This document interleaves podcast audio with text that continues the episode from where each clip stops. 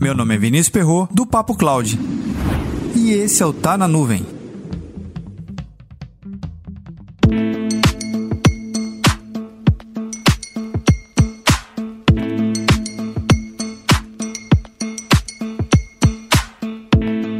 Se você começou a ouvir esse episódio achando que vai dobrar os seus lucros e eu vou te vender alguma coisa, fique tranquilo, não vou te vender nada. Na verdade, a capa desse próprio livro ele é bem audaciosa. Dobre seus lucros. É mais ou menos assim.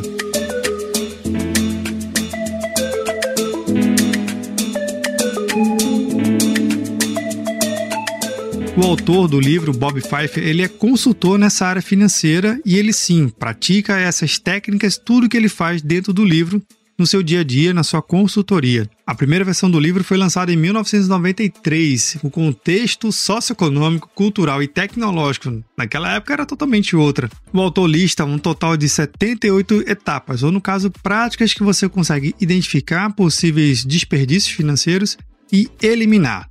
Interessante que na etapa 30 ele fala justamente sobre computadores. Agora lembra, a gente está falando de 1993, não é a computação de hoje mas ele faz um diálogo aqui que determina exatamente será que vale a pena ou não atualizar determinado sistema por conta de um tempo de acesso. Basicamente é o seguinte: os usuários relatam para o administrador do sistema, para o cara da TI, que leva muito tempo para poder subir um arquivo 3 minutos, 4 minutos. E isso acaba impactando a produtividade no final do dia. Esse cenário foi levado para o administrador da empresa. Chegando lá, não teve nenhuma resposta satisfatória. Na verdade, teve um conjunto de questionamentos. Por quê? Não valia a pena naquele momento ou em momento algum por conta de 3 ou 4 minutos a mais que o usuário levaria para subir seus arquivos no sistema. Deixa ele levar esse tempo mesmo. Era a visão do administrador. Mas voltando um pouco, o autor relata logo no primeiro capítulo a quem se destina a leitura desse livro. Sim, ele diz que tem algum grupo de pessoas, um grupo certo de pessoas para fazer uma literatura. Quem está buscando reduzir custo ou identificar, ou para as pessoas que lá compreendem a sua leitura, compreendem os seus métodos só que não consegue fazer e pode chamar uma consultoria. No caso, ele faz um merchan aqui do própria consultoria. interessante que ele coloca no final do livro o contato de telefone dele, o e-mail e um endereço postal. Mas qual é o contexto dessa leitura? Ler esse livro em pleno século XXI ou 2021 para frente faz você compreender alguns raciocínios de alguns gestores. Por que, que algumas tecnologias são adotadas e outras não? O autor ele consegue apresentar alguns aspectos e comportamentos dos gestores, como é que é o processo de decisão? Quais são os principais elementos que o decisor, o tomador que vai assinar o cheque, vai autorizar ou não o seu projeto ir para frente, ele raciocina e ele se preocupa. Então, mesmo que o livro seja um pouquinho antigo, mas vale total sentido a gente compreender esse método de negociação. Por exemplo, projetos de computação em nuvem, onde você praticamente tem uma fatura incalculável.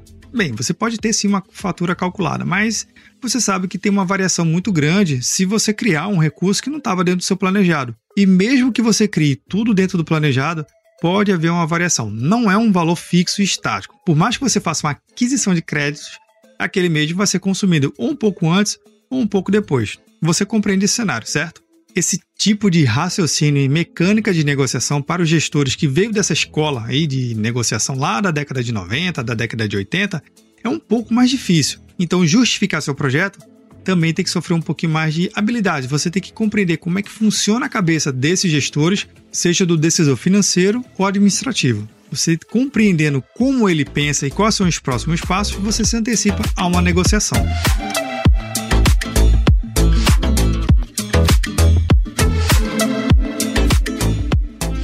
Mas e você, já passou por uma rodada de negociação junto à sua diretoria que teve que provar financeiramente que o projeto era viável, ainda tendo um retorno técnico e financeiro?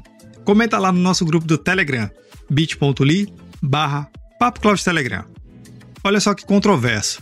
Boa parte das soluções desenvolvidas no século XXI tem como premissa o usuário, né? a experiência do usuário. Tudo isso vale, tudo isso conta e é o mais importante para desenvolver um produto e um serviço. Porém, Lá na etapa 67 das práticas dele, ele diz o seguinte: primeiro determine o preço, depois o produto ou o serviço, e não o inverso.